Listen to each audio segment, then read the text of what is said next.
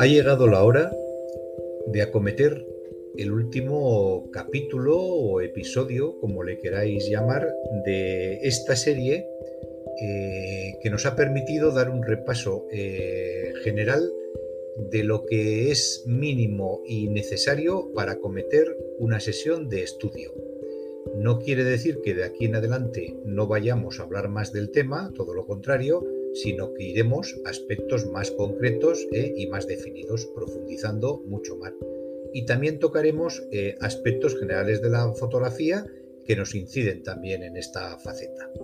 Bien, eh, cuando ya disponemos de nuestra imagen, como hemos visto en los últimos capítulos, ha llegado el momento de tener que hacer el proceso de revelado, puesto que si nos hemos decidido por el Consejo Mayoritario de eh, tomar las fotografías en formato RAW, está claro que lo primero que vamos a necesitar es hacer ese revelado. Bien, para hacer ese revelado tenemos diferentes herramientas, algunas ya las hemos comentado. ¿eh? Podríamos empezar por hablar de las propias eh, que algunas marcas traen, su propio software para el revelado de este archivo RAW, o también podemos hablar de las más conocidas y las más aceptadas, como hemos citado. Del módulo de cámara RAW, incluido en el todopoderoso Photoshop, por supuesto, eh, de Adobe, el producto en sí e integrado que es eh, Lightroom, también de Adobe, por supuesto, ¿eh? y el ahora tal vez más conocido o más de moda que pueda ser Capture One. También existen otro tipo de productos, como podíamos hablar de algunos incluso gratuitos, y además podría ser que hasta de código abierto, como es el caso de Darktable. Pero la mayoría de los usuarios utilizan unos de los primeros que hemos mencionado. Bien, eh, si escogemos, eh, como parece ser que, como os digo, es ahora la opción mayoritaria eh, Capture One, podemos iniciar una serie de procesos de un revelado más o menos básico en una toma de este tipo de fotografía de estudio. ¿Y cuál podría ser este proceso más o menos? Pues vamos a detenernos un poco en cuál sería más o menos la secuencia eh, lógica de los retoques habituales que habría que utilizar. Bien, dentro de Capture One eh, podríamos empezar por el apartado de altas luces y de sombras. Eh. Modificar las altas luces en un sentido o en otro, según cómo hemos hecho la toma, cómo la hemos iluminado, pero recordar que debemos tener, al igual que lo aconsejábamos en la cámara, el aviso del propio Capture One de altas luces activado para ver dónde nos hemos pasado y podemos haber quemado y por tanto la opción que tomemos es la de reducir estas altas luces. ¿eh? De la misma forma eh, nos avisará de las sombras. ¿eh? Capture One es un software muy poderoso, tal vez el que más nos permite llegar más lejos y recuperar más las sombras, ¿eh? Eh, moviendo su correspondiente cursor ¿eh? hacia la derecha. Bien, el capítulo siguiente podía ser el capítulo de la exposición. en el capítulo de la exposición, si movemos más o menos dentro de lo que es este cursor eh, hacia la derecha o a la izquierda, estaremos más o menos eh, moviendo eh, los tonos medios. Y eso evidentemente debemos de tocarlo para arriba o para abajo, más o menos cantidad a nuestro gusto. Bien, otro aspecto es el de blancos y negros. Lo mismo, tenemos opciones de mover estos cursores hacia la derecha o hacia la izquierda. Pero una vez más nos fijaremos en que, por ejemplo, cuando estamos moviendo blancos, no entramos en altas luces y quemando alguna zona de la imagen. ¿eh? Al igual que con los negros ocurriría lo contrario. Bien, el paso siguiente podía ser tocar el balance de blancos ¿eh? y el tinte o matiz que va asociado en el cursor inferior. Bien, eh, aquí eh, lo lógico sería eh, que esta barra que se desplaza la moviéramos también a nuestro gusto, pero también podemos fiarnos del el cuentagotas propio de esta herramienta que nos permite, eh, por ejemplo, situarla eh, apuntando a una zona que consideremos que puede ser de gris medio ¿eh? y con esto automáticamente el balance de blancos se realizará de forma automática y bastante precisa y nos será de gran ayuda o por lo menos para ver un vistazo previo de qué nos aconseja como ideal el propio software. Bien, podíamos llegar a posteriori a hablar de la saturación, ¿eh?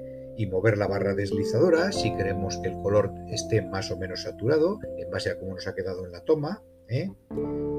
Y después podríamos tal vez, yo creo que siempre es el capítulo final, mirar el enfoque. ¿eh? ¿Hemos enfocado bien o no hemos enfocado bien? O en alguna zona sí y en otras no, de las que deseábamos.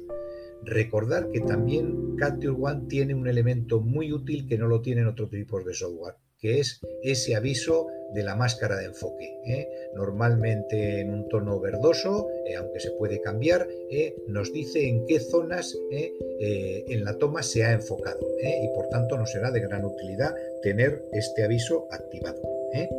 Tocaremos entonces el deslizador de izquierda o derecha dependiendo la cantidad de enfoque que queramos utilizar. Normalmente, lógicamente, ampliarlo si la foto nos ha salido un poquito desenfocada. Aunque no hay que obsesionarse con esto, ¿eh? o pasarnos y establecer algo que se vea enfocarlo de forma totalmente artificial, que se nota eh, clarísimo. Bien, para acabar dentro de lo que es Capture One y del revelado más o menos habitual, podríamos tocar dos deslizadores que se llaman claridad y estructura. ¿eh? Esto nos permite en puntos, eh, en base a la distancia, eh, que la foto se vea mejor. ¿eh? en un aspecto en zonas cercanas y en otro aspecto en zonas que están más lejos, tocando estos dos deslizadores. Bien, creo que es suficiente para haber visto un poquito por encima lo que podía ser un revelado, vamos a decir, estándar en Capture One. Pero aparentemente no hemos acabado, porque hay una parte que denominaremos retoque que no es la propia de este software ni de sus software similares, que se dedican a revelar, que es distinto. ¿eh? El retoque es cuando queremos hacer eh, efectos añadidos ¿eh? sobre la imagen y para esto evidentemente el rey de reyes es la omnipresente Photoshop de Adobe. Con Photoshop eh, podíamos tocar, por ejemplo, para eliminar pues, defectillos de la piel, eh, eh, pequeños granitos puntuales, etc.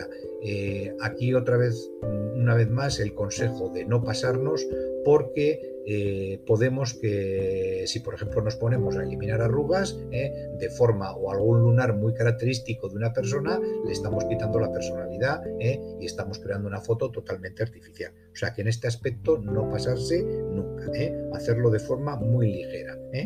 Mm, la idea puede ser quitar efectos que son defectos temporales, por ejemplo, lo que decimos, imperfecciones de la piel, pues tipo un granito o algo similar. ¿eh? pero no cosas que son eh, permanentes y propias de la, propia personalidad del, sujeto. Bien.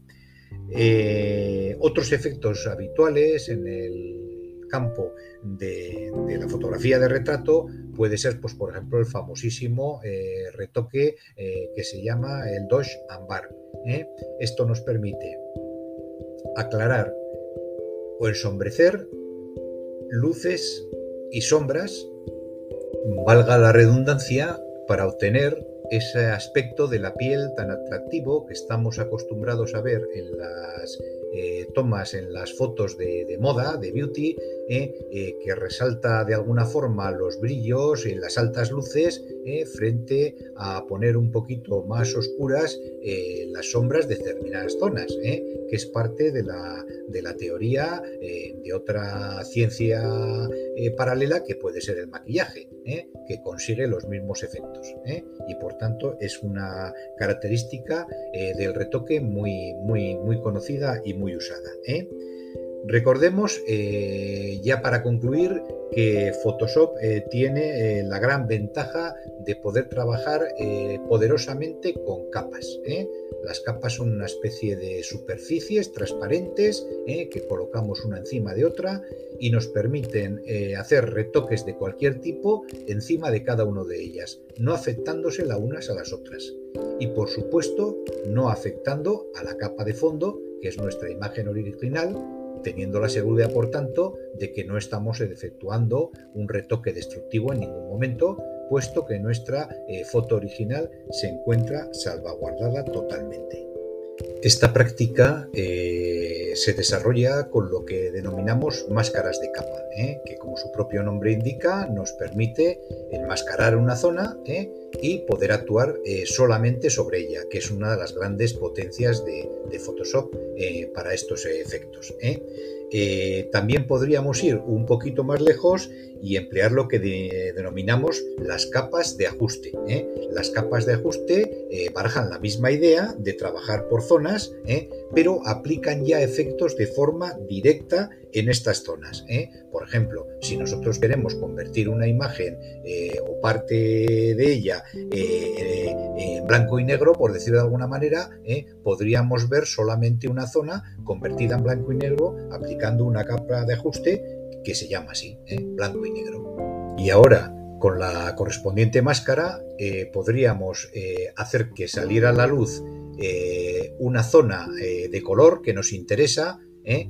Eh, obteniendo dentro de toda la foto en blanco y negro la típica imagen que estamos tan acostumbrados a ver ¿eh? bajo este aspecto. Toda la foto en blanco y negro con una zona que queremos destacar, pues vamos a imaginar, por ejemplo, un campo en donde solo vemos una única amapola y esa amapola roja destaca en color, cuando todo el resto de la toma está en blanco y negro.